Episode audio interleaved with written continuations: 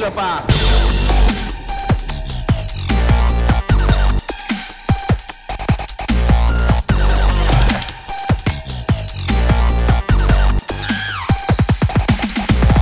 皆さんこんにちはエクストラパスポッドキャストですズボンですえー日本一スタッツを取る素人、慎太郎でございます。よろしくお願いします。よろしくお願いしますはい。いやもう信じられないことにね、はい。もう2022-23シーズンも半分終わっちゃいましたね。そうなんですよ。いやー。やばくない？もう終わった。婚姻矢のごとしと言いますけれども、ええその通りでございますね本当にね。うーん、もうね、だいぶね、こう、体制が、ね、はい。チームのね、体制が分かりつつある、この今日この頃ですが、はい。ねお互いお互いのチームは絶不調ということで。はい。そうですね。先週のつ、前回の続きなってまうわ。だからさ、揉めたんちゃうん。揉めたんちゃうんこれ。ムーさんご連絡お待ちしております。お待ちしてまムーさんす。ご連絡お待ちしております。はい。なんかありますか？大丈夫ですか？言っちゃってニュースにあ、えっと、そうですね。えっと、ごめんなさい。そろそろ多分バスケットカウントさんから記事出ると思います。はい、僕の不定期連載が再開されると思っています。で、はい。マジでね、慎太郎さんには連絡言ってなかったけど、僕の方に連絡来てて、ちょっと前に。はなんすか？マジでパソコン、パソコンが吹っ飛んだっつって。はあ？で、1日ぐらいなんえか、そう、できないっていう時があって、はい。編集長がね、編集長が。はいそうそうそう。はいはいはいで、すごい大変な時があったんだよ。なんかクリスマス前後ぐらいで。あの、ウィンターカップのちょうどあのぐらいの時一番やばい時じゃないですか。そう。それでちょっと慎太郎さんの記事の、あの、出すのが遅れちゃってるっていうのは、それはあの、僕が、僕の方からも弁解しておきます。本当あの時大変そうだったんで。いや、そらそうっすよね。別にいや悪意があって、なんか、原稿が上がってないわけじゃないです。そういうわけじゃないんで。うん。僕の記事って、おも、よく、面白くて、あの、時期ずれてもできるんですよ。まあ確かにね、そうだね。数字変えれば、最新の数字のランキングとか載せて考察をちょちょっと変えれば、そうだね。いけるんで、いつでもできるんですよ、だから。うん。うん。そう。そう。いいあちょっとね、いい面だなと思ってます。そう、新太さんの記事がそろそろ出ると思いますので、楽しみにしてください。うん。はい。あとあれですかね、あの、僕、千葉の記事書い、あの、僕のサイトの方で、千葉の分析記事と、えっ、と、カンセルカッパ道場でですね、千葉のことをちょっと、あの、お話、分析させていただいたんですが、いやーあのー非常にこう、ご好評いただいておりまして、本当に、ありがとうございます。うーん。あの、やってて全く気づかなかったけどさ、あの、はい。YouTube のコメントでさ、言われてはい。ハッとしたんだけどさ、はい。相変わらずあの選手の話しないですねって言われてさ、いや、もう、い いやや、もう。わざとしないわけじゃないんだけどさ、ね。そうじゃないのよ。我々は、あの、もっと、こう、ひねくれもんですから、メイン、メインストリームのことではね、まあまあそこはもうね地上波とかにお任せするわけですよ。言われてみれば千葉と言ったらあの選手が一番最初に出てくるはずなのに、そう一。切、一切一言も言わないっていうね、すごいことやってるなと思って、改めて。本当ですよね。もう、数十回と配信しているはずで、千葉の分析も何回とやってるはずなのに。いや、もうすごいのは分かってるからね、今更そうそうそうそうね僕たちが言うまでもないぐらいすごいってことですよ、だからね。う。ん、そうそうそう。僕は、ただ僕はもうな、もう、ハラーニとかにスポットを当てたいわけですよ、僕は。いや、はいでもちょっと、こっから、僕たちのところからさ、原ちゃん DPOY のさ、ムーブメントさ、ちょっとさ、出したいよね。本当に、起こしたい。さ、言ってもメメメディアの人が決めるわけだから、メディアの人なんて SNS 見てるわけだから、その SNS でさ、原ちゃんディフェンダー賞だよ、ディフェンダー賞ってみんな言ってたらさ、なんとなく民意としてさ、なんかそんな空気になるじゃん。なるなるなるなる。そのムーブメント作っていきたいよね、ちょっとね。はい。僕の去年のイカルンはちょっと遅れてしまったんでね。で、遅れてしまったんで。あ、でこのも CS、CS そうだったからね。CS だったから。CS だったからね。イカルン DPOY を、あ、じゃあベストディフェンダーか。ベストディフェンダー賞。ー賞うんうんうんこれは今年はね、ちょっとね、ムーブメントを起こしていきたいと思っております。はい。原ちゃんのムーブメント起こしたいっすね。はい。はい。ありがとうございます。ということでじゃあ行きましょうかたね行きましょうか。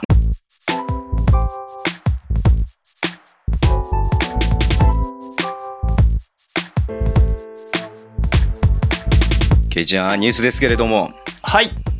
何も打ち合わせしないんですが、慎太郎さんのなんかと何かあるのかな？三河にですね、うん。シズ・オルストン選手という選手が新しく加入いたしました。面白いなといいや、まうとさかのころ。さ、うん。ね、インサイドじゃない選手だったんだけど、ちょっとごめんね。あの、言っていいかどうかわかんないけど、はいさっき松本さん、実況の松本さんが、はい。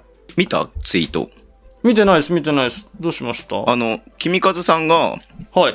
新しい外国籍入るよって、え？なんか会見で言ったらしい。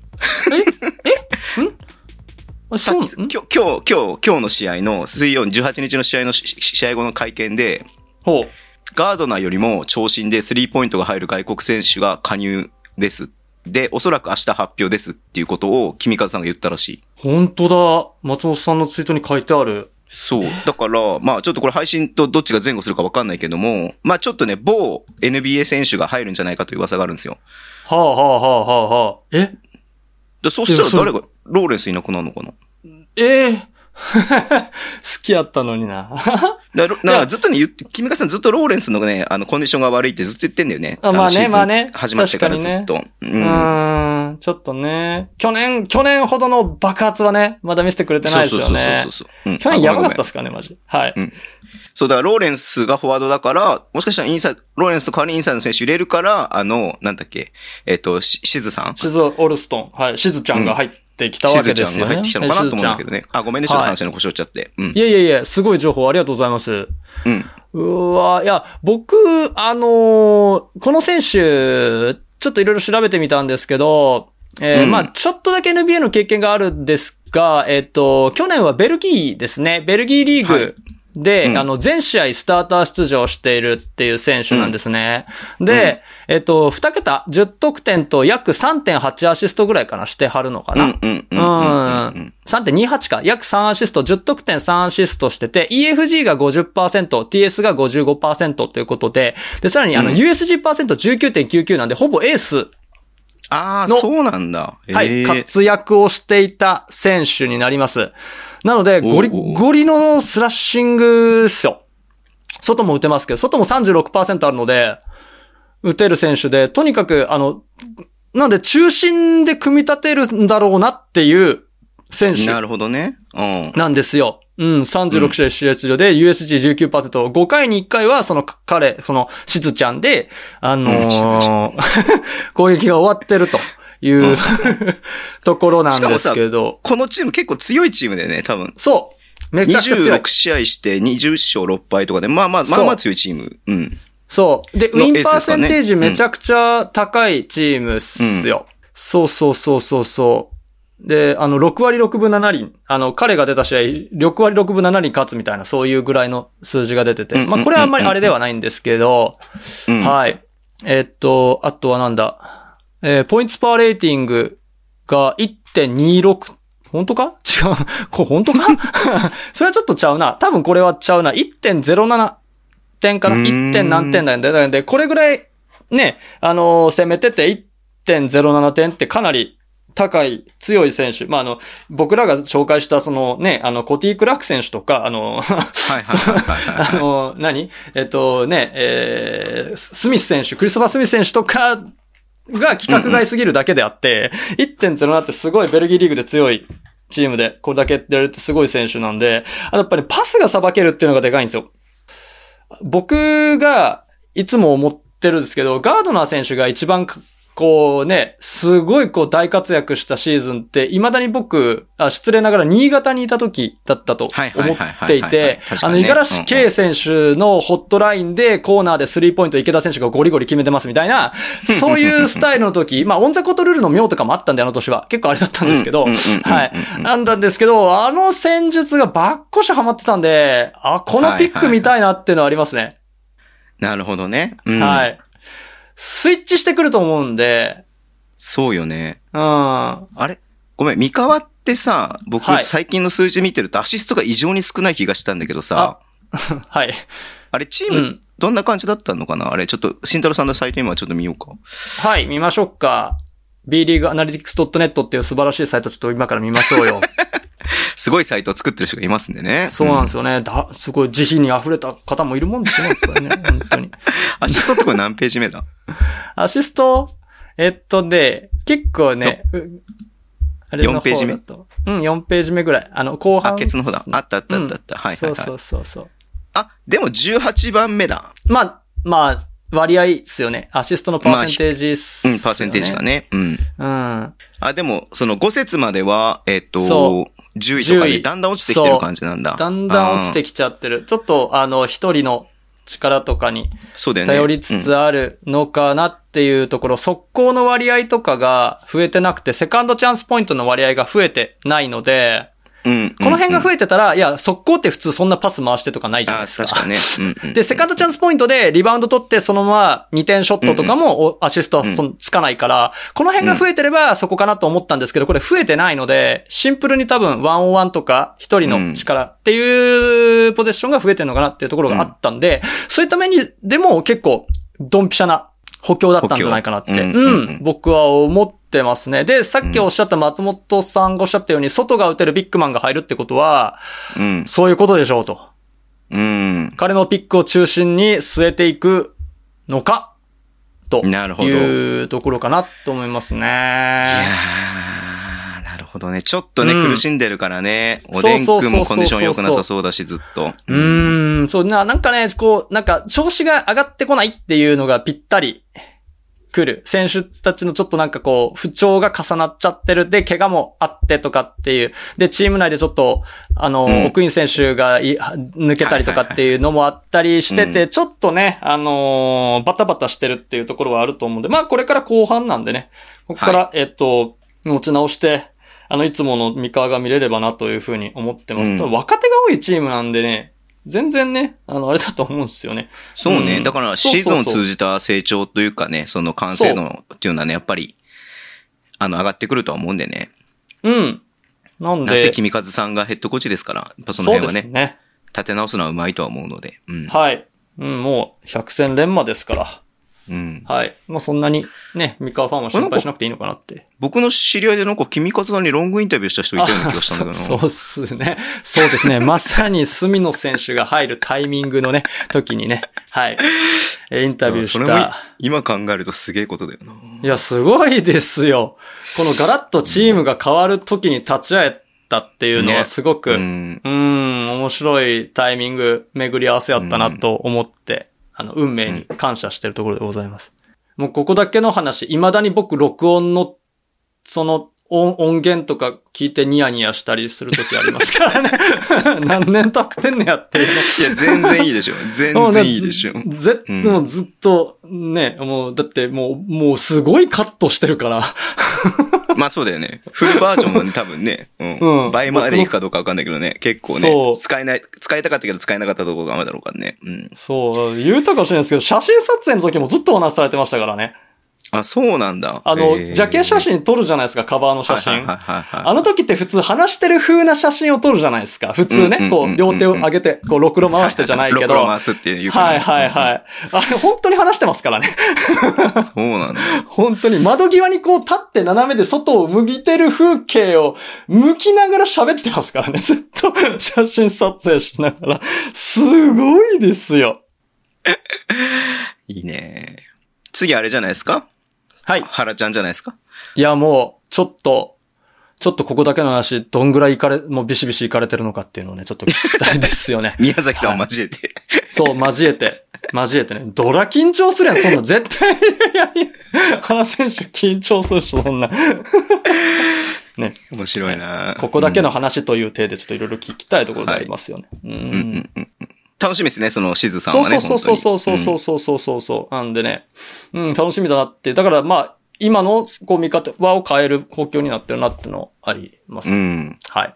で、もう、もう一個だけちょっと僕、いいよいいよお話ししたいのがあって、声出しが解禁されたっていうニュースがあったんですけど、僕、うんうんうんそこまで、あの、朝日新聞とかのニュースを読んだだけなんで、こう、選手の名前、レッツゴーなんとかとか、うん。そういうの OK。ブーイング OK。レッツゴーなんとか OK。いいプレイでやったぞ的なもの OK みたいなことぐらいしか把握してないんですけど、正しいですか？まあ、端的に言うとだよ。端的に言うと、あの、はい。その、オフェンスとかでさ、あの、そのはいチーたちは、5、3、6カーズ、タンタン、うんタタタみたいな、その続けて言言ったりとか、あとまあ、はいディフェンス、ディフェンスって続けて言ったりするでしょ。あれ以外は基本的に OK みたいな感覚。あ、あれ以外がダメなのか。あれがダメなんはだ。そう、あれが、あれがダメ要は反復的、継続的にする応援以外は OK だから、あオオフェンスとディフェンスの継続するコール以外は OK。それが OK なんだ。僕読み間違えちゃってた。危ない危ない。まあ、ちうん、だから、あの、基本的にだから、あの、OK だよ。だからそのコール以外は OK っていう認識で多分大丈夫だと思う。ああ、出し続けるのがダメだよっていうことか。そうそうそうそう。で、今日僕、群馬の会場行ってきて、アルバルクとの試合だったんですけど、聞きたい。アルバルカーズの僕の友達は、あの、フリースローでさ、一本目入れたらさ、はい。例えばサイズだったらさ、セバスもう一本っていうコールする、してたんですよ、今まで。はいはいはいはいはいはいはい、はい、それも今日やってましたね。うん、それはありなんですよね。うん、全然、ね、そういうの全然大丈夫。そうそうそうそう、うん、それでね、ちょっと僕が気になってるのが、あの、うん、ツイッターにあったんですけど、あの、声出していいっていうニュースを知ってる人と、うん。知らない人がいて、そこでなんかちょっと、なんか、えー？みたいなのが起きたっていうのがあって、これ、えれ？わ、も、もち、まさかだけど、会場でアナウンスしてないんかなと思ってて。声出し大丈夫ですよって。えっとね、えっと、今日の群馬の会場では、えっと、うん声出ししします、しこういうのは OK ですよみたいな細かい説明はないけれども、うん。あの、声出しは解禁になりましたみたいなことをアリーナ MC は言っていた。そうだよね。うんうんうん。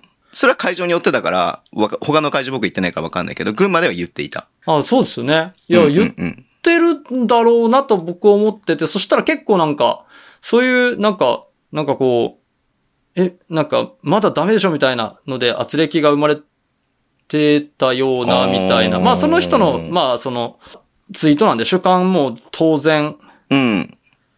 あると思うんで、わかんないんですけど。僕、YouTube でも言わないし、多分ここでしか言わないんだけどさ、はい。まあ YouTube でメンバー限定でちょっと話したんだけど、はいはいはい。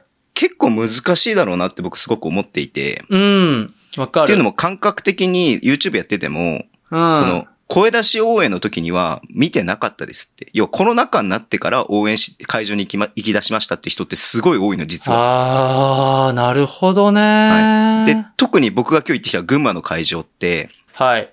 あの、ホームコートを B1 に上がって、で、はいえっと、大田に移したのが、要はコロナ禍なわけですよ。そうですね。はいはい。でそこから急激にお客さんが増えてるの、群馬って。はいはいはいはいはい。そうなると、その声出しを知らない、知らない人たち、声出しの時代にいなかった人たちが結構多いと思うのね。はだから結局、群馬の側でそういうふうになんかこう、例えばさ、フリースローのさ、ブーイングのする前とかにさ、リバウンドとか叫んだりとかしてたじゃん、昔。するするするするするする。そういう声も一切なかったし、リバーリバーって言うよね。言うじゃん。言ってたじゃん。言うよねうんでもちろんブーイングもなかったし、今日は。うん。まあ、まだちょっとね、その、ままだちょっとなんか、手探り感はどうしてもね、今日、今日からだからあるとは思うんだけども、はいはいはいはい。そういった意味で、こう今までそういうのを知らないで、ここまでずっとバスケが好きで、B リーグ好きで見てきた人と、その声出しの時代を知ってる人たちの、が多分もう、半々どころか逆にもう逆転してるんじゃないのかなと僕思ってるから、はいはいはい。なるほど。そうなってくると、声を出すことイコール正義みたいなのは、もうちょっと古い価値観なのかなって僕は思ってる。はいはいはいはいはいはいはいはい。そう。声が出すのがうるさいって思う人も多分いるだろうなと思う。だって、今まで静かに見てたんだもん。わー、なるほど。でそれがいい、どっちがいいとか悪いとかないじゃん。だって、それはさ、あくまでさ、スタイルというかさ、形だから。うん。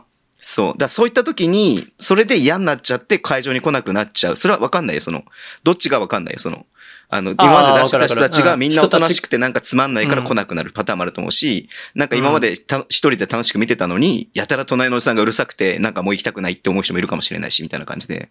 はいはいはいはいはい。なんかすごく難しいなって思う。なんかそれが混在しちゃってるから、今。はあ、なるほど。その視点は全くなかったっすね。そう。だそうなんだよね。だから僕なんかほらね、皆さん、皆さんというかあのね、慎太郎さんもご存知の通り、はい。バカみたい、4 45センチぐらいのメガホンを持って、とんでもないの持ってね、バズーカ砲みたいなやつ持ってるからね。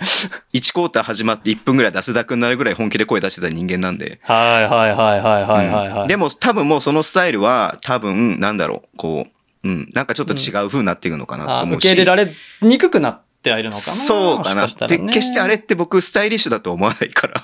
まあね。まあ、一人、ひ一人おったらええかなぐらいの感じやとそう思そう。そうそうそう。うん。だから僕はもうそこには戻らないなって僕自身も思ってるしう、んうんうんうん。その会場が正。解だと僕は思ってないから、そうだから、ね。こっからどう進んでいくのかっていうのが、こっからがすごく難しいし、すごく興味深いなと思ってる僕は。うん。うん。そうっすね。まあ、僕、な、なんだろうな。いや、僕の考え言っちゃうと、静かなのも好きなんですよ。そうだよね。うん。はい俺もあの。なぜかって、コーチの声がよく聞こえるから。そう。あれいいよね本当にねそうそうそう。なんて言ってるのかとか、うん交代のタイミングとか、あの、頑張れば近ければマジで、やりとり聞こえるんすよね。マジそうだで。そういや、そうそう。この間だからさ、俺、あの、藤田さんの横で座って、あの、ベンチ横に座ってたから、はいはいはいはい。藤田さんが何を話してるかもずっと聞いてたもんで、だからね。あでしょうん。うそそうそうそうそう。試合そっちのけで耳をこうやってさ、傾けてたから、そっちに。うん。でしょう、やっぱり。うん。それがこう、あの、普通の席でも、一階席とかだった。らできてたっていう。だったね。うんうん。そうそうそうそう。それが結構良かったなって思ってて。うん。なのでまあその、コールは、なんだろう、応援の楽しさってやっぱり一体感、そうだね。うん。それは絶対あるからね。ライブ感一体感にあると思っていて、あのーまあ、コールが出せるようになって、その文化が作っていけるのかなって思う、そのディフェンスっていう、う。うん、バンバンの、らそれこそ宇都宮だったりとかね、そういうところのさ、うん統率された応援っていうのは、それはそれで文化としてめちゃめちゃ素晴らしいことだから、そうそうそうそうそう絶対に続けてってもらいたいことだけれども、うん。こっから、また特に、群馬ではすごくそれを感じるから、こっからね、アリーナもオープンしてってなった時に、新しい価値観で応援していくってことが、それぞれの会場で行われるのがいいのかなっていうふうに思うので、そうですね。僕うんも結構だから、コールはみんなでやろうぐらいの派。そうだね。うんうんうん。それが僕は好きかなってうん。思います。うん。そう。だから沖縄アリーナとかも声は出せなかったけれども、やっぱ本当に自然発生的にね、あの。えっ、と、拍手が起こったりとかさ、それこそ昨シーズンの CS でね、あの、エヴァンスが、はい。あの、島根にとどめを刺すはいブ。ザービーターを決めた、ああったじゃないですか。ありました、ありました。あの時は本当にすごかったってみんな声揃えて言うからさ、うんうんうんん。そういう思わず声が出ちゃうとか、思わず叫んじゃうとか、思わず隣の人とハイタッチしちゃうとかさ、はいはいはいはいはい。そういうシーンを作ってもらうっていうのがやっぱその選手に求めたいことというか、チームに求めたいことではあるよね。ああ、そうですね。うん僕たちがもちろん熱狂は持ち込むけれども、思わず応援したくなっちゃうっていう姿を見せてほしいなっていうのはやっぱり。うんうんうんうん。それは切に願いますね、本当に。願いますね、本当に。ね。こう、スラムダンクの実写化でこれから増えてくるって信じてるんで、僕は。あ、実写化ではない 映画化で。増えてきてくれるって。ああ、そういえば昔やってたなっていう層うんがさ、こう、僕じ、よく言うのがさ、あの、日本一メジャーなマイナースポーツだって僕いいつも言ってんすよ。バスケのことをね。それはすごく言えてるかもしれないね。うん、ずっとそう言ってるんすよ。みんなルール知ってる。漫画もある。体育でやったこともある。でも観客が少ないっていう、すごい珍しい スポーツやと思うんですよね。うん。競技人口も多い。でも、3000人とかって、ええー、みたいな。この話の流れでちょっと僕の愚痴を聞いてもらってもいい？あ、いいっす、いいっす、いいっす。あ、ズボンさんって意外とそういうちっちゃい人間なんだねって皆さんに思われるかもしれないけど、いいよ、いいよ、いいよ、いいよ。どうせ5人ぐまあらいしか聞いて僕もないから大丈 B リーグ始まってからのまだ浅いファンなんで、言うても6、はいはいはい7年のファンですよ。夫まあまあまあまあ、はい。でも、だからね、かと、まあそれこそね、人生かけてバスケをやってきた人間じゃないんで、はい、もちろんもちろん。お前が言うな案件かもしれないんですけど、はい。最近見てると、お前、バスケのこと何も知らないだろっていう人たちがさ、あのスラムダンクの映画を見てさ、はなんはか、さもバスケは、これがバスケですみたいな感じでさ、はなんかね、まああ、ポッドキャストしかり、YouTube しかり、いろんな人が、ー、うん。あのスラムダンクの映画を見て、なんかうん。バスケを語ってるのが、なんかはい。すごく、なんだろう、こう、僕の大切なものを取られた感があって、わかる？この気持ち。ああ、言っても、まあ、なんだろう、僕の場合。合はほぼほぼなんかもうバスケが仕事みたいな部分があるから、はいはいはいはいはい。その人間からすると、うん。そ、お前なんか別にバスケのこと何も知らねえのになんかそんな、言うなよって、なんかちょっとなんか、悲しい。悲しい気持ちか。嫉妬とは違うんだよな。なんなんだこの悲しい気持ち、うんうんうんなんだろう、好きな女の子がなんかなんかクラスのイケメンと話してるみたいな、なんかそういうなんか、ああ、なんだそういう。感じ、うん、がちょっとこのスラムダンクが、それこそ新田さんが言ったように、スラムダンクの実写化のあの盛り上がりが、B リーグの発展やバスケの発展につながるとは絶対に僕は思ってるんだけれども、はい。だけれども、心のどこかで、うん。なんか、俺、絶対俺の方がバスケ好きだけどなって、なんか、ああ、思 っわかるわかるわかる。ちゃうんだよね。わかるわかるわかる。多分それいい、それなんか、なんか、それ、ど、どの層に対してで、かん、どの層に向かって言ってるんです？かえ、だから、その、あ例えば観客、YouTuber。え、違う違う、僕がね、あの、はいすごく好きなポッドキャスト番組があるんですよ。はいはいはいはいはい。全。然バスケ関係ない普通のポッドキャスト番組があって、はいはいはい。そのポッドキャスト番組で、はいス。ラムダンクのその映画を見て面白かったよって話をしてたんですよ。ほうほうほうほうほう。好きなポッド。ドキャスト番組なんですけど、なんか途中で聞けなくなっちゃって、なんか辛くて。だってバスケのこと全然知らないじゃん、あなたたちって。なかなか、患ってますね。やばい。なん、いや、わかんない。これでも、およそじゃ絶対言えないからエクパで言うんだけど、そうっすね。なんかか、そそういう感情、なんか別に僕だけのものでもないよ、もちろんそれは。もちろんもちスラムろんもちろん。ダンクもバス。スケも僕だけのものではないけれども、うん。な、なんかち、え、なん、え、なん、な、な、なんだろう、な、もうごめん、ちょっともうこれ言い表せない。な、なんなんだろうな愛がゆえに僕ね。そう、僕がちっちゃい人間なんだと思うんだよ、多分。うん。なんだろうな、その、例えばね、あの、それって結構、何年か前に起こっていた、代表戦だけ見て J リーグ見ないなんてどうかしてるよみたいな、そういう感覚に近かったりする。そダメだ。だから、そういうの僕一番嫌いだからさ、うん。にわか歓迎だとは思ってるんだけど、そうそうそうそう。急になんかサッカー代表戦だったら出てくるタレントとか見て。あそうそうそうそう。まあ多分それに近いんだろうな。だから、これは本当僕が小さい人間なんだと思うよ、本当に。うん。いや、気持ちはわかりますけどね。いや、でも、なんとなく分かってほしい。なんとなくでいいの？あの、理解、なんと納得しなくていいから、なんかなんとなく理解してほしいなと思う感じが。はいはいはいはいはいはいはい。うんうん。なんかこう、うーん、わかる、わかるわかるわかる。いや、でも多分それは逆もあって、それこうそん選手とか、コーチとかね、人生かけて、はいバスケやってる人が、お前はなんかね、お前バスケも全然できねえような太ったね、おっさんが、なんか偉そうに 毎晩 YouTube で話してんの、あいつマジムカつくわって言われるのも多分一緒だと思うの、それは。そうだと思いますよね。うん、うん、うん。だからまあ僕も、まあ同じなんだろうなとは思ってるんだけどさ。うん。そうですっていうね。はい。でまあ、うんあの、この話はね、あんまいい話になんないからいいわ。ごめんね、なんか。ズ いボンさんは多分思った以上、思ってる、皆さんが思ってる以上に、あの、いい人ではないですって話です。はい。おもろいね。なんで、なんで下げに行くのって。いや、違う違う、これなんか YouTube とかじゃ言えないんだって、だから。言えない言えない慎太郎さんにしか聞いてもらえないんで、これ。わかるわかる。おマジでわかる、それ。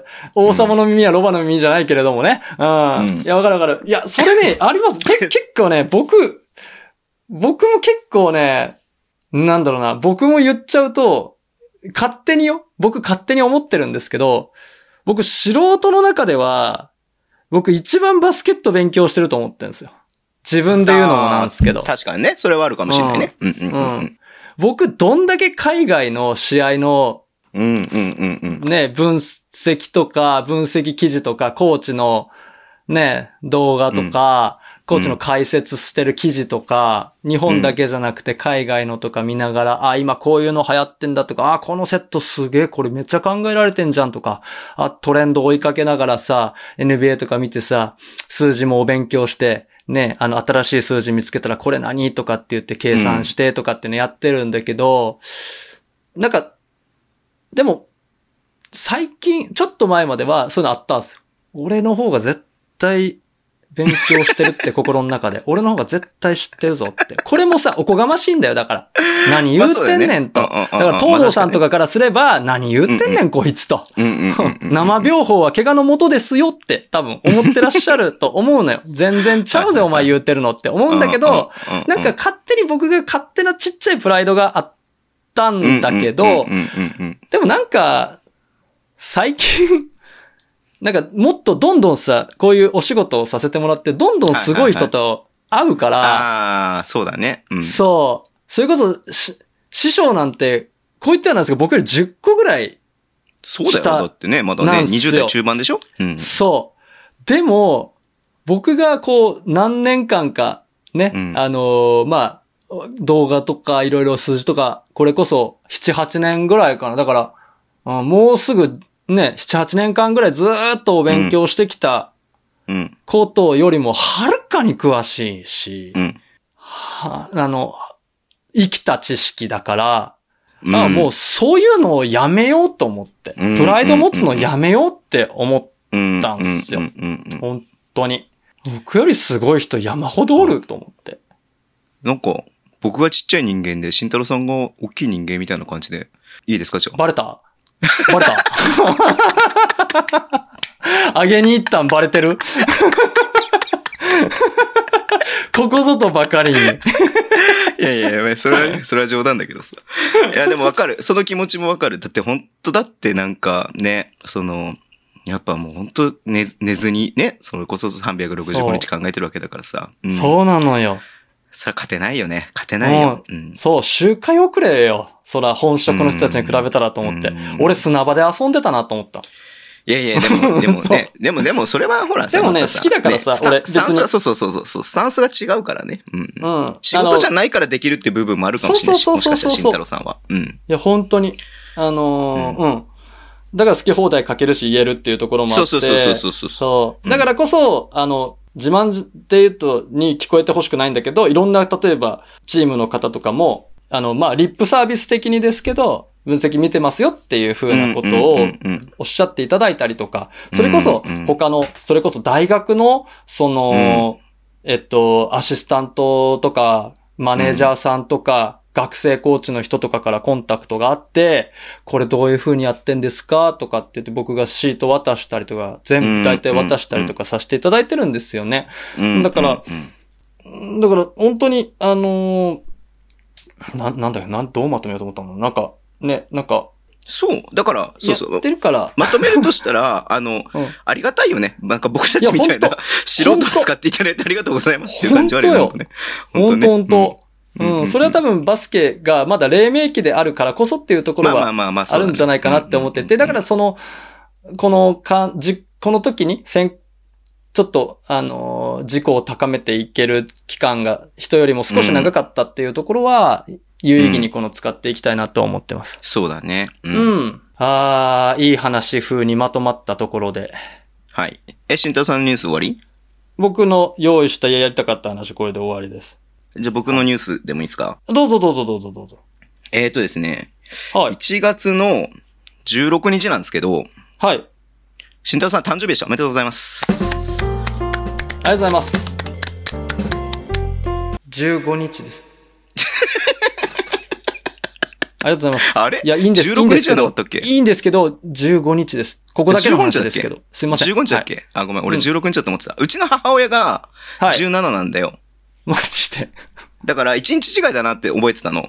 はいはいはいはいはい。ごめん、ま、覚え方間違ってた。2日違いだね。ごめん、2日違いだった、そうっすねごめんなさい。そうっすね大変失礼しました。これ、どうしようかな。16日ってことにしとこうかなと思ったんだけど、見たらバレるから、僕のプロフィール見たらバレちゃうから、それはちょっとやめとこうかなと思って、空気読もうかなと思ったけど、そこごめんなさいはちょっと。。おめでとうございます。慎太郎さん。はい。ありがとうございますケーキ。食べたんですか？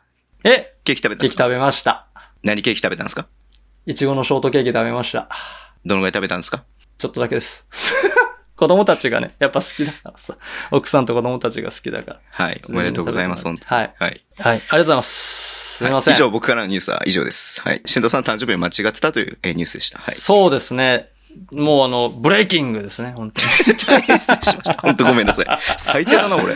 最いやいやいや低だな、本当に。なんかいろいろとなんかちっちゃい人間だし、相方の誕生日間違えるし、みたいな。いやいやいやいやいや、いいっす、いいっす、いいっす。ダメな人間。その分僕の好はい感度が上がってるので大丈夫です。相対的にね。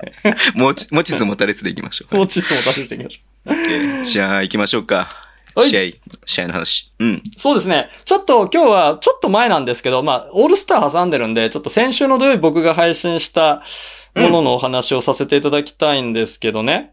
うんえっと、えー、アルバルク東京 VS 川崎ブレイブサンダースのゲーム1、1月7日の試合です。はいはいこれはね、名勝負だったよ本当に。うーん。ああ、かえっと、アルバルクは2連勝したやつね。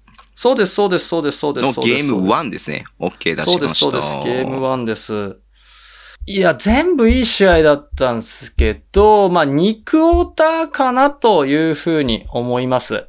2クォーターのところをですね、ちょっとピックアップさせていただきたいなと思ってます。この日9000人とか入ってたんですよね。あ、そうだね。はい過去最高みたいな感じだったね。で、えっ、と、ピックアップする内容としては、川崎の2-3ディフェンスを攻略した東京と、うんうんうんあのー川崎のオフェンスを封じていた小ディフェンス。こちらにちょっと注目していきたいかなというふうに思っております。はい。はい。まず川崎のあのディフェンス、2-3ゾーンを今季よく使ってるんですけど、前提として川崎の2-3はどういう形かっていうところからお話しすると、あの前の2人にかなりこう、が動き回るんですね。で、うん。あの、ゴール下の制限区域のところに、ジョーダン・ヒース選手がずっとそこにおるんです。リムプロテクションするんです。ほいほいほいほい。それ以外のところを皆さんが、他の選手たちが埋める。特に前の二人が、ハイポストとか、シャローペイント、浅いところのペイントまで全てカバーしなければならないという、かなりですね、ガードの前二人に、こう、動きがひ求められるディフェンスなんですけど、うんそちらをですね、どのように攻略していったのかというのが、今回の見どころでございます。はいうんとにかくね、あの、あの、ヒースがゴール下で動かないんです。もちろん、あえてですよ。あえて動かないんです。そちらをどう攻略したのかというところを見ていきましょうか。えーっとですね。まずは、ちょっと中頃になるんですけど、に2クォーターの残り4分49秒のおディフェンスとオフェンス。アルバルクのオフェンスから見ていきましょうか。ほい。OK です。タイムアウト取った後かな？タイムアウト明けかな？多分オフィシャルタイムアウトだけなのかな？あ、オフィシャルタイムアウトか、そうか、か。4分多分51秒でオフィシャルタイムアウトになって、そこからの、えっと、アルバルクのオフェンスですね。はい。コブスがボールを持っています。はい。吉井くんがウィングでボールを持つけど、ハンドオフでまたコブスがトップで持つ。はい。おっとっとっとっと、なんだ？サイズ、最後サイズがフックショット。はいはいはいはい。そうなんです。一回見るね。うん。これね、伏線なんですけど、これね、あの、結構シンプルなツーフックと呼ばれる、うーオフェンスなんですけど、そもそもですね、アルバルクはこの前の二人を三人で崩すっていうのを徹底的にやってるんですね。前の二人がとにかく動きまくるんで、あの、うんハイポストをとにかくピックとか、そういったシャローペイント、ミドルレーン側のこのね、あのーフリースローラインの、そのあたりをとにかく徹底して攻めていこうっていうところを主軸にしてて、で、今回のセットはですね、ツーフックと呼ばれるものに近くて、えっと、まず逆サイド側から走ってきて、で、一番真ん中の選手を多分増田選手かな？違うかな ?8 番、違う違う、え、だ、どなただろうか？えっと、真ん中？えっとですね。能見くんあのヒースをと多分篠山だと思う。あ、そうか、ヒース選手を抑えているのが、ああ、吉井くん、吉井くん、吉井くん。吉井選手か、8番の吉井選手が抑えるんですね。これ、うんうん。これ結構2-3でかなりベタなんですよ。で、サイズ選手がハイポストに上がっていきますよね。うん。はい。これってベタで真ん中の選手を抑えるっていうのが2-3の、もう、あのー安定のプレーなんですね。あ、ごめん。ちょっと、この動きっていうのはさ、吉井くんがヒースにスクリーンをして、はい。ヒースを、あの、ハイポストに行かせないためにしてる動きっていう認識その通りでです。その通りです。あその通りですその通りです。中心の選手を抑えるっていう動きですね。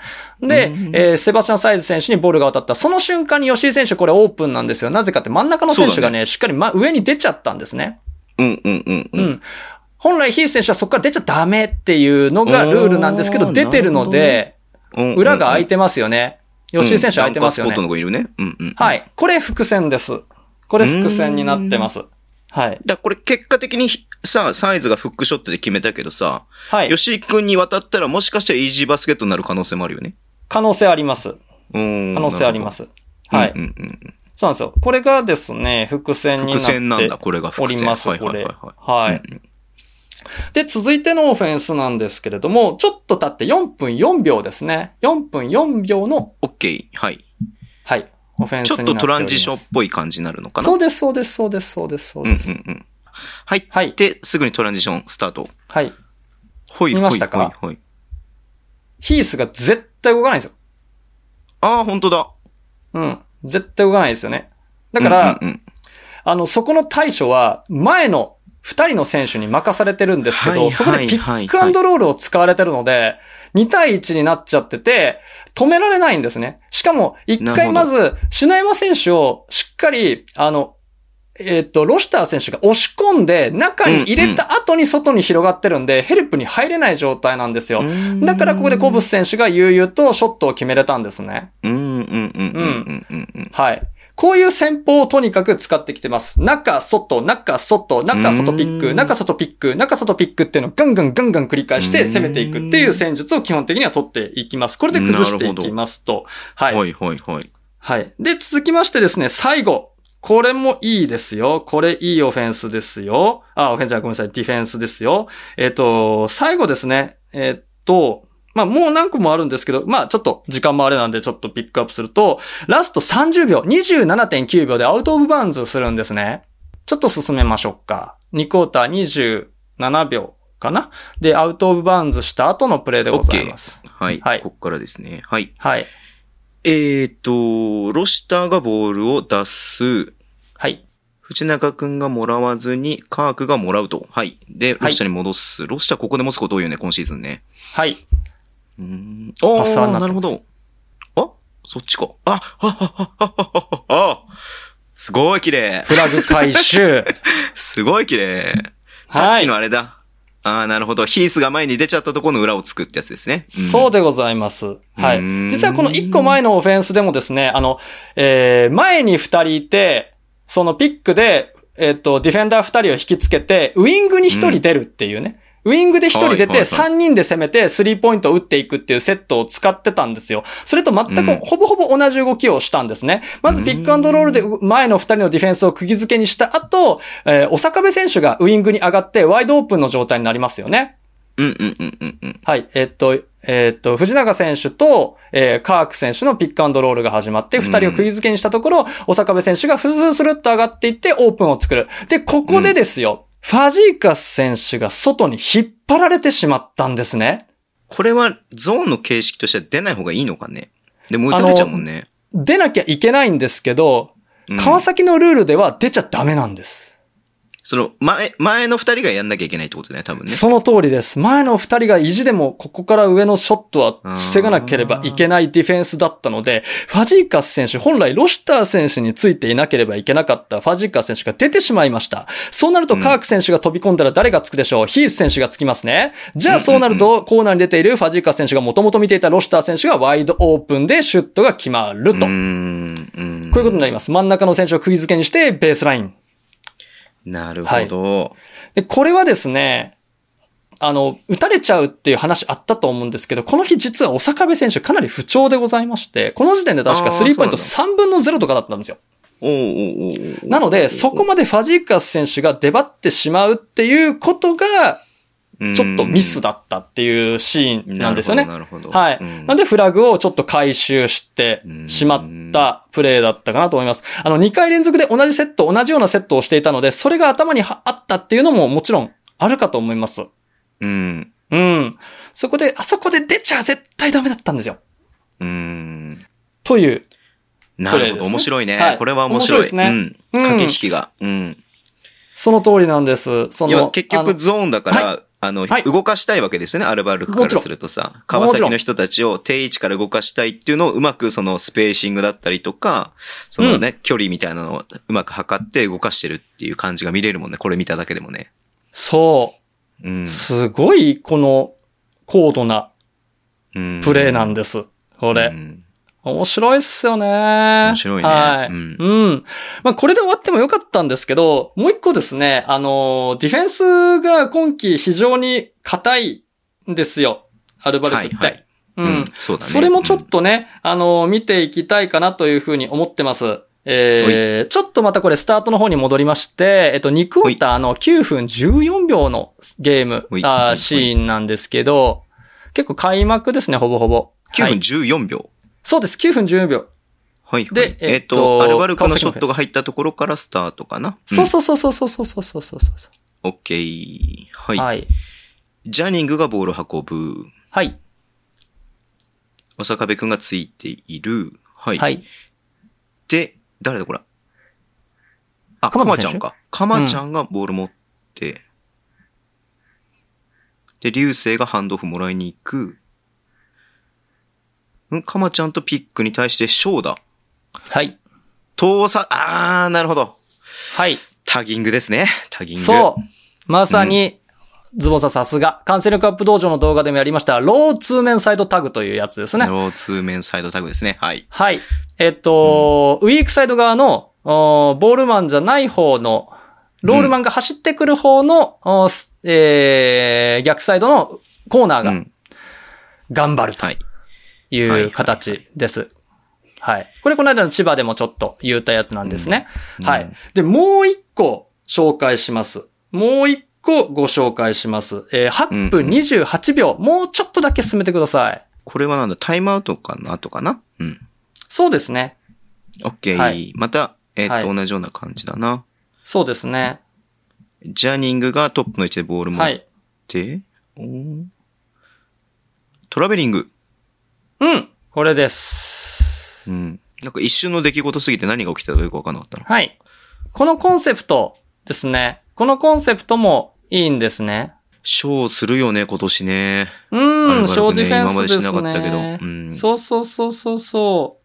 えっと、これ確か、こちらも実は観戦力アップ道場でご紹介した、えっと、 Drop 2 Behind だったかな？っていうコンセプトになります。えー、今度は今度もウィーク。そうそうそう、ウィークサイド側の選手、二、人いますよね。その選手二人がロールマンに対して、 touch go、touch go していくっていう、パスコースを切って戻って、切って戻ってってする動きなんですね。この二つを選手のランコースによってかなり使い分けていますよね。はうんい。そのザック・バランスキー選手がタッチしてパスコースを塞いだところの鋭い戻りですね。これはもう決まった動きですね。あの、この Drop 2 Behind も、ウィングとかにボールが回った瞬間、急いで戻るっていうのが、もうめちゃくちゃ急いで戻るっていうのがルールになってるんですね。はい。うんまあ、詳しくは僕のあの、最新、あショーディフェンスのコンセプトかな？だったの動画を見ていただければいいと思うんですが、そのルールを徹底してできたこの、うーん。ですね。あまりにも戻りが早かった。思ったより。そうね。だから、サットル前田くんからすると、ここでもう3打つっていうのは多分、チームとして、なんかもしかしたら用意してるセットなのかもしれないよね。はい。だってパス出す瞬間はさ、フリーだもん。そうそうそう、そうなんです。で、パスが出た瞬間にもう、バランスキーが、そこのフリーを見つけて飛び出してるから、はいクローズアウトしてるから、そこれは相当、なんか、ケアしなきゃできないよね。意識しう。なきゃ。そう。決めてなきゃできないですね。すごいなぁうんはい。これは、あの、バンプ、普通だったら体をぶつけてバンプに行くから余裕でスリーポイントを打てる状況なんですよ。はいこれも重なりますね。あの、うん感染力、あの、千葉の分析で言った二上選手のディフェンスに非常に似てるんですが、バンプせずに戻るんです。うんなので一瞬ケアしてタッチゴー、ちょっと触れるぐらいの感じで戻るっていうのがもう最近のショーディフェンスのトレンドなので、バンプじゃねえよ。スリー怖いからねっていううん、この動きを忠実にザック・バランスキー選手は思った以上のスピードでやられたったっていうのが素晴らしいところだったんですよね。ねはい。このディフェンスとオフェンスによって2クォーターだいぶ差をつけてしまいました。オアルバルクがですね。はい。2桁以上の差をつけてしまったんですが、これ2クォーターこれで終わりだけど、3クォーター、4クォーターめちゃくちゃ面白いですよ。はい。あれでしょ？3これクォーター。ライブで配信してるでしょ、慎太郎さん。しました。だから、あれだよね、全部知りたい人はそれをね、はい見れば、なんとなく慎太郎さんがその、リアルタイムでどういう戦術を使ってるかっていうのを解説してくれてるからね。うん。解説します。僕4クォーターの頭絶叫してます。そう来るんすかって。さあ、そうなってこっちそう来るんすかって。絶叫してます。そうなんだ。ちょちょっとそれはい YouTube も、あのね、バスケットライブつけながら慎太郎さんの YouTube 見るとめちゃめちゃ楽しめるんで、リンク貼っとこうかな、概要欄とかに。うんあーぜひぜひお願いします。はい。Twitter とかにも貼っておきますね、じゃあ。はい。よろしくお願いします。そんなところでございます。はい、面白かった、めちゃめちゃ。面白いよね。そう、だから、ここ2試合続けてアルバルクの試合現地で見てるから、より面白いなと思って。うん。あーなんかこう、んわ、よりこうね、わか、わかる。まあ僕が言うとおこがましいけど、まあでもそういう風に見え、うん僕の妄想では見えてるんで、うんもうそうではないけどね。事実ではありますけど、はい。まあね。うん。うんいや、僕はその、だから、そのローツーメンサイドタグとかをやってるとか、たドロップ2ビハインドをやっのコンセプトをやってるっていうのは妄想ですからね。うん。うんうんまあ、でもや、そう、そうとしか思えない動きをしてるから、まあ、まあそうなんだろうなっていう。うん、まあそうは意識してなくても同じような動きをしてるっていう感じなんでしょう、多分ね。そうそうそうそうそうそうそう、うん、名前が違うとか、ね、出所が違うだけだと思います。うんうん、すごいな、アルバルク。いやー、ほんと硬いもんね。硬い。ずれん。うん。この硬さは本当に。うん。これ分析記事書いてる途中なんですけど、決定率低いっすよ、東京。ああ、はいはいはいはいはい。そうね。はい EFG がね。うん。そう。それでもこんだけ勝てるっていうことはもう当然そのうん。守りっていう部分そうね。なんですよ。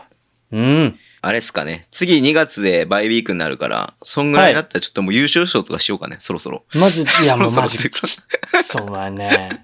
優勝、うん、する、する、する、する、しましょうか。はい。ねピタゴラス勝率。はい。もうそろそろそのぐらいで多分まとまってると思うので。はい。まとまっておりますんで大丈夫です。はい。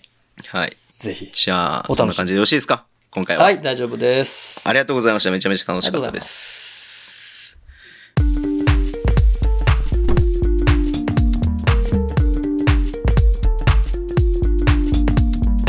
ミステリーコーナー来たねー、これねはい。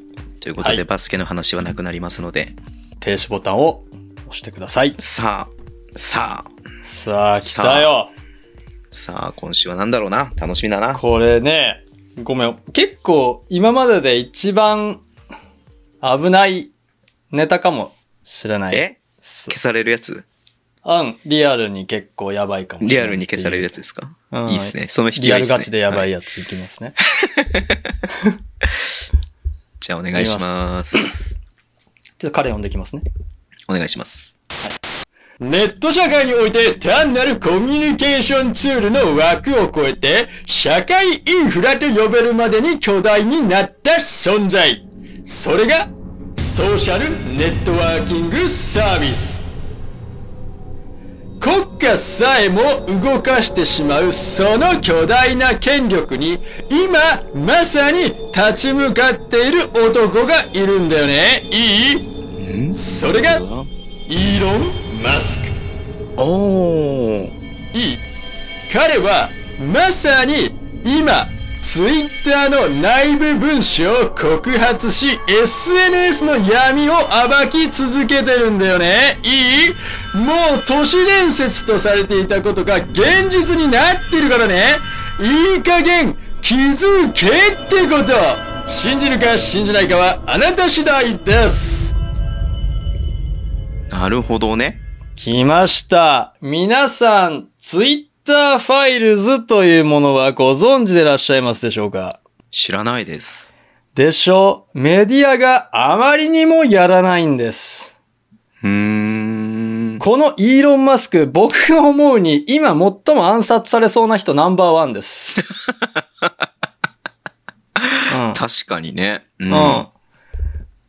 まあ、あの、ニュースでは、えっと、めっちゃ首切ったとかさ、そういうニュースめっちゃあるじゃないですか、ね買収して。う。うんんうんうんうん。でね、実は、ツイッターファイルズというハッシュタグで、ツイッター社内の闇をデータとして残っているものとか、内部文書とかメールの内容をガンガン暴露してるんです。えっと、それっていうのはどういうこと？ツイッターの DM とかのやりとりってこと？裏のやりとりってこと違います、違います。ツイッター社員同士、重役同士、なるほど。ツイッタ削除した形跡。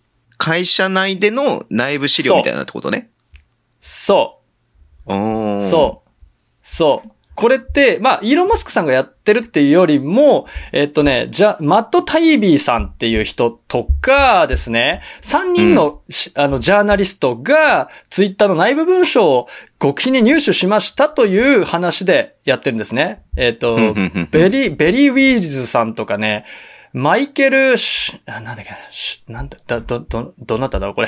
マイケル読み方がすみません、わからないんですけど、その方3人が交互に暴露しているということなんですが、これはちなみに、あの、イーロン・マスクがこの最初の、うんマット・タイビーさんのツイートに、Here we go! っていう引用ツイートしてるんで、ああ、そうなんだ。あもちろんあの、イーロン・マスクさんがあ提供しているものであることは間違いありません。なるほど、なるほど。はいうん。はい。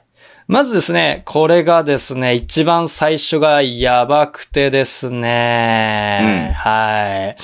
あの、タイビーさん、最初はね、ツイッターってみんなでね、いいねしたり、リツイートしたり、そういうものがね、楽しいっていうものだったんですけど、もうどんどんそれがおかしくなってきたよねって話をしてるんですね。うん。まずうんうんうんえっと、いろんな陣営、共和党と民主党って二大政党制なんですけど、その陣営からどんどん削除要請が来るようになったりとか、うんね、そういうのが来るようになりましたと。で、最初のうちは、そのどっちもイーブンに見てたんですけど、ですけど、明らかに民主党員の削除の履歴の方が非常に多くなってるっていう内部文書、メールとか、そういうののね、うん。内部文書を公開してます。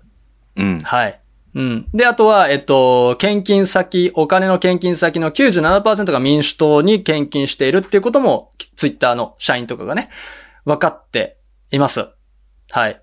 で、いや、あの、民主党の、いわゆるバイデンさん側の削除要請っていうのが、その大統領選挙期間中に優先的に処理されていたっていうことが暴露されてます。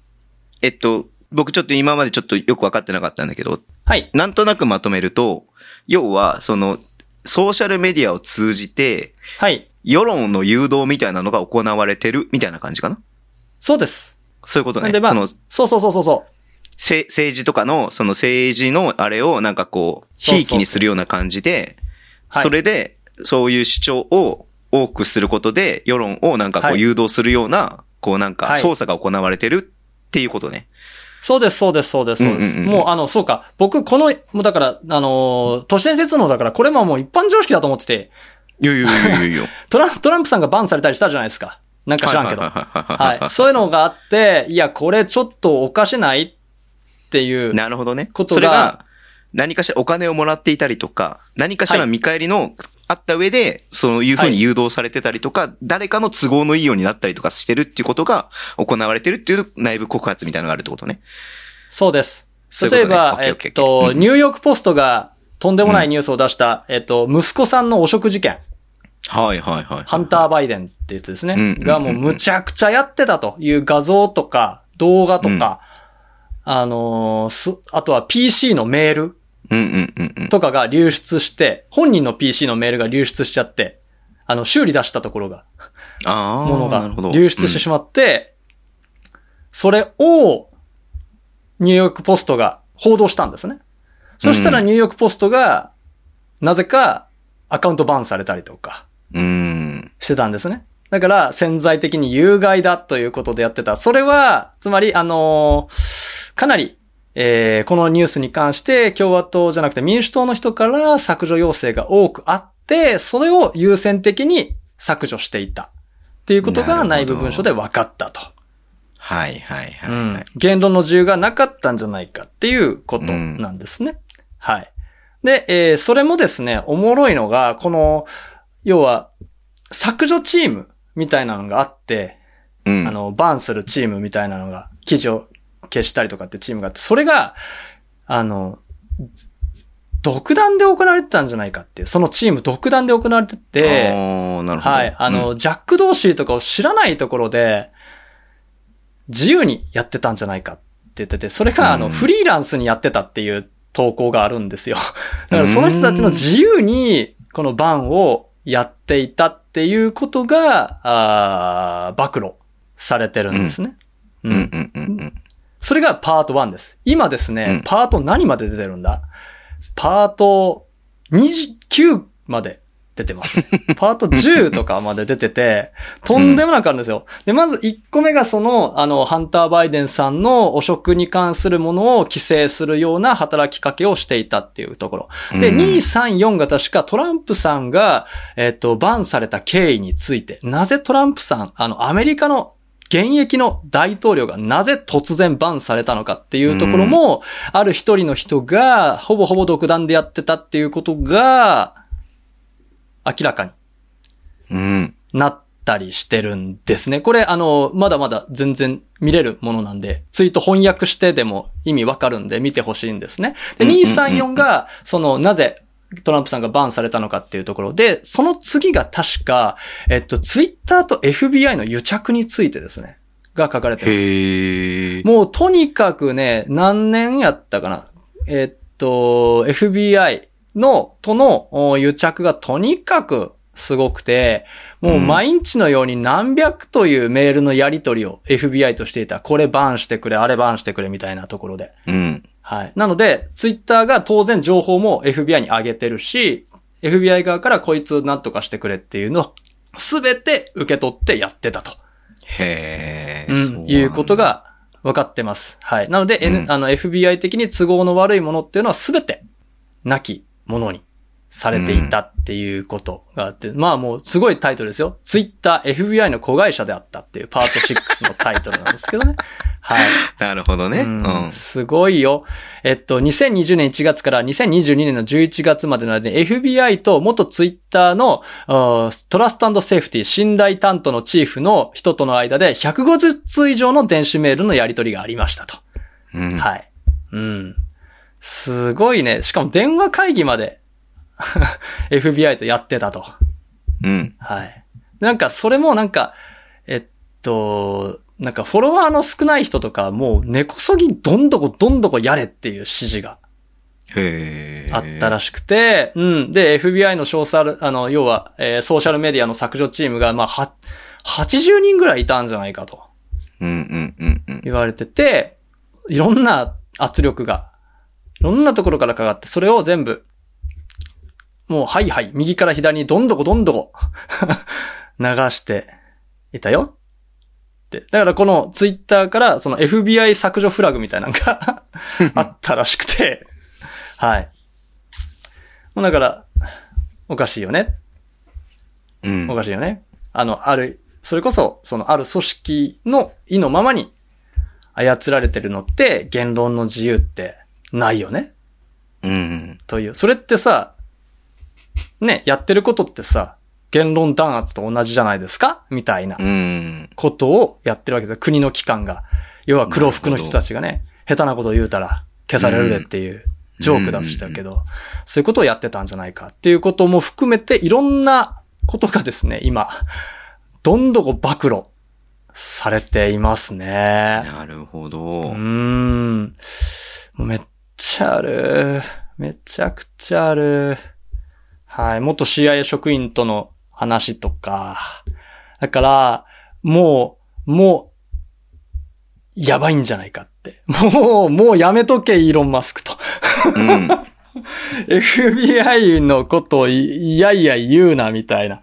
ね。うん。だから今、ね、あのーその、そういうことをやってたチームをガンガン、その、削っていったんで、えー社員が少なくなってるんだよっていう説明らしいんですね。うん。うーん。すごいわ。これは。何の得があるのかね？イーロン・マスク的にはね。暴いや露したところで。ないと思うよ。正う直。ん。あ、そうなのかな？う。うんん。いや、だから、儲かるのは儲かると思うんすけど、うん。そないす、その今、ツイッターを、今あるツイッターを変えなきゃいけない。変ってまでなんとかしなきゃいけないってう。いうんのはそんなにないんじゃないかなと思ってて。あじゃあそれだったらインスタ、インス、インスタはまあ Facebook か。あの そっ、ちやった方が広告効果あるでしょみたいな。うーん、そっか。そういうことか。うん。うん。要は、あの、健全なものとしてあ,、はいあれば、利用者も健全に安心して使えるから、健全化したいってことなのか。だと思いますよ。うーん。だって7兆円かけてますからね。そうだよね。買収によ。7兆円440億でしょそう ?440 ドル、億とかドル。よドルよ億ドルだよね。うん。うん億ドルだもんね。うん。うん。そんなだけかけて、有料化で回収できるんかねと。有料化したじゃないですか。うんあの、ねバッチつきますみたいな。うん。バッチつけるのね。うん、うん。それで、回収できるわけないやん。いや、だからでも健全化されると広告出す人も増えるし、みたいな感じになるんじゃない？そうだね。結局。うんそうそうそうそうそうそう。だからまあ、広告がまあ、ふ増えたりとかっていうのはあるかなとは思いますね。まあ別に広告はいい、僕結構広告全然いい派なんで、あれなんですけど、まあちょっと、ね、その、要はまあ、焦点が当たってるのは大体、その、大統領選についての部分が多かったんですけど、だから今、トランプさんアカウント復帰したんでしたっけ？復旧したんでしたっけ？うーん。全然ちょっと興味持って見てないからわかんないけれども。そうそう。だから興味も、こんなすごいことが全然報道されてないでしょ。それもなんかおもろいなと思ってて。うん。だってツイッターの情報全部 FBI に取られてたんだよ。うん。うん。全部全部。うん。で、操作してたとか、あとは、他の特定の陣営に不利なものはダメってしてたっていう。あとね、シャドーバンっていうものについてもやってた。シャドーバン。普通のシャドーバンって。実際にアカウントは動いてるんだけど、全然検索でヒットしないようになったりとか。なるほどね。うんうん。はい。発言の上位にならないようにしたりとかっていうのの生々しい内部情報。こいつこうしてくれとか、こういうこと言ってるやつはこういう風にしてくれみたいな内部文書みたいなのもすべて出てるんですよ。なるほどね。いやー、ゾクゾクしますよ。だから、今までは、そんなあるわけないやんとか、ツイッターが恣意的にやってるなんて、そんなことあるわけないやんって、そんなわけない、そんなわけないって言われたのが、じ、実際そうでしたっていうのが明らかになったんですよ。だから都市伝説が、陰謀論都市伝説が、陰謀論じゃなくなったっていう瞬間に今、我々は立ち会っていると。うん。これね、見た方がいいと思うよ、みんな。面白いから。はい。まあ僕は別にいいんだけどね。あの、どう別にその、なんかバンされたわけでもないし。うん、だけど、うん。まあ FBI に取られてもね、何のあれもないからさ。僕のね、うん、サイトのことぐらいしか書いてないしね。うん。だからいいんだけど、ね言論の自由とかに結構一番、こう、いい意味でうるさい 国だから。うん。うん。と、日本、日本で影響あんのかな？どうなんですかねまあだから、ツイッタージャパンがシャドーバンなんてものはありませんってずっとアカウントで言ってたのが実際あったから、うん、そっかそっか。信頼はだいぶ今、ツイッターの信頼って低くなってるよねっていうのは、うん。でうん、影響はどうなんでしょうね。だからあるかもしれんよってことなんですよ。うん。だからもしかしたら、だから、あったのかもしれないよね。うん。あの、これから何かに反対したりするっていうところのアカウントがおかしくなったりとか。うん。ね。あ、もうそれこそだと、もっと言うなら、例の流行り病について、うん。うん。ファイザーの人たちが内部告発したりとか、そういう文書のやり取りとかが流出したもののアカウントとかも全部ファイザー社から圧力があって止めたっていう確かそういうレポートもありましたしね。うーうんん。そうそうなんだ。例えば自然免疫の方がいいって言ってるお医者さんが全然ヒットしなくなったりとか。あ、そう。ワクチンよりも。うん、ワクチンよりも自然免疫の方がいいよね。あとは最近分かってきたのが、えっと、ワクチン、ファイザーがワクチンを作った時に実際本当にこれが効くのか実証実験せずにリリースしてたってことが分かっうて。んあの、それも分かったっていうのはどうやって分かったかっていうと、ファイザーの重役の人が言っちゃったんですよ。その時に、この、その流行り病に効くっていうデータはあったんですかって聞いたら、なかったっすって。うん。うん、出した時ね。だけど、まあ、ワクチン作らな、ね、いかん。やろっていうことでやりましたっていうことは言うてはったん。やけど、特にあまり効果はあるかどうかっていうのは分からず見切り発射で言ってたということが、ファイザーはね、モデルナとか知らん。けど、ファイザーの役員の人が言ってるのが、もう、暴露されたりとかしてて、いや。うん。まあでもそれでもね、まあ、効果ないわけじゃないと思うんで、ワクチンがどうこうっていうことは言うつもりなんで、僕も全然売ってますしね。はいうん。それはどうこうってわけじゃないんだけど、それがもうないものにされてたっていうのが問題。うん。その反。対意見が。うん。うん。自然免疫の方がいいんちゃうっていう学者さんの話とかうん。を消されて、どんどん消してたっていうのが問題なんじゃないかなっていう話です。消されるで。気ぃつけや。いよいよはね。いよいよね。うん。いよいよ来るで。なんか物音がしたんで今ちょっ物音した？と。はい。おっと、おっと、ピンポンの音が、こんな時間にピンポンが。おっと、こんな時間に誰だろうガチャ。怖い怖い怖い怖い。怖い怖い怖い怖い。なるほど。いや、も面白いですね。うん。う、みんなね、僕だから怖いからあんまりいいねできてない。いいねとかしてないからね。件に関してね。ただ見てるだけだから僕。一切いいねもリツイートもしてないです。じゃあ、これが消されたらまた、何かしら。ということで、ご理解ください。ご理解ください。お察しください。いや、面白かったっすね。そっか。はうん。まあでも何でもそうだと思うよね。だって結局さ、その、あね、テレビ、テレビなんてま、まさにそういったところでね、このね、はいその、なんていうの、自由にさ、発信できないじゃん ?SNS に比べると。そうですねだからか。なり偏った情報がね、あの。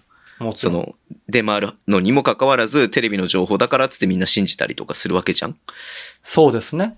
そういった意味ではすごく偏、もともとすごく新聞もそうだけど、偏りのあるメディアにもかかわらず、そうそういううん風にみんな解釈してるわけだから、信頼できるって。うん。そうそうそうそれもだ SNS も同じように、ある程度そのうん偏った情報が流れるっていうのも別におかしなことではないかなっていうふうに思うんで。そうそうそうそうそう。いや、それは全然良くて、言論だから、どっちの情報があるとかないとか、多い少ないは良くて、それが意図的になくされてるっていうのが問題そうだよね。な気がする。うん。だから、うん。なるほどあの、SNS とかで、いや、テレビじゃなくて SNS の方が新しい真実な情報だよっていうのがもう由来だ。あ、そうだね。それもだからそうだよ。そもそもそうじゃないって話だよね。そうそうそうそうそうそうそうそう。うん。もう由来出るよねっていうところ。難しいんだよね。あの、それやっちゃダメなんですよ。あれ。あの、プラットフォーマーだからって言ってるんですよ。ジャック・ドーシーさんはね。プラットフォーマー、我々はプラットフォーマーだから、もうあの、そういうことを、あの、好きにやってくれとはい。はいはいうんうんうん公園用意しただけだから。うんうん。遊具はみんなで作ってくれみたいな感じだから、うんその遊具で怪我しても、オチ用意してないよっていうところなのに、それをやっちゃうと放送になるわけですよ。放送禁止用語をバキュンってやった時点でも放送みたいな感じになって、要は精査して、要はメディアになっちゃうんですよ。だから、やばいよねっていう。うん、うん。うん。だからそれもそもそもツイッターの言ってること違うから、じゃあこれ放送法とか、あの、いわゆるうん電波法じゃないけど、そういうなんかちゃんとした法律にのっとったものじゃないといけないから、じゃあそうなると訴訟は全部ツイッターに行くんだぜっていう。そっか。そうんだから、うん、そう言い、そうし言わなきゃいけなかった。みんな自由に発信してくださいっていう場にしないと、もうツイッターも訴訟で 訴訟でも偉いことになる。そうだよね。まあちょっとうん昔古く言えばひろゆきさんみたいなことになっちゃうから、なるほど、なるほど。そうそうそうそうそうそうそう。そっか。うんうんうんうん。いやー、まあだからそうだよね。うん。まあそういう部分もあるけれども、そすべて、だそうだね、情報だからすべて鵜呑みにする、ね、あれは良くないなって思うし、うん。う。うん。でちょっとじゃあ、お願いしよう、ツイッター、イーロン・マスクに、あの、ちょっと、はい原ちゃん DPOI の世論をちょっと多めに流してくださいって、フィードあの、に。トレンドに、トレンドに、週一でちょっとだけ、試合終わったとちょっとだけトレンドにしていただくだけで結構でございますので。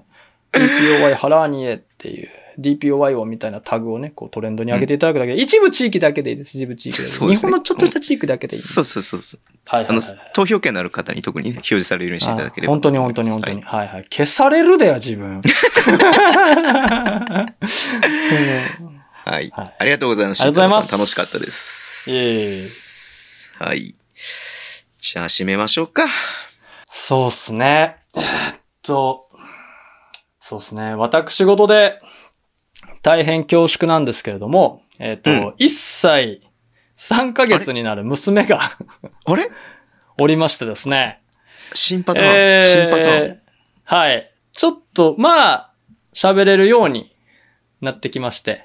はいはいね。はい。まあ、簡単な。ママ、ね、じいじばあば、犬、うちの犬小太郎って言うんですけど、小太って言うんですよね。うんうん。ただ、な僕の時にはなぜか、パパーって言うんです。あの、トリーバーチの新作が欲しいのって続くんかなと思う感じで来るんですよね。上がるんだね、ちょっとね。そう、もう、来てます。お財布に来てます。バレてます。See you guys! ありがとうございます。ありがとうございま。す。オッキッキーじゃない名前を考えなきゃいけない。はい。そうですね。おっきいちゃんが来てますから。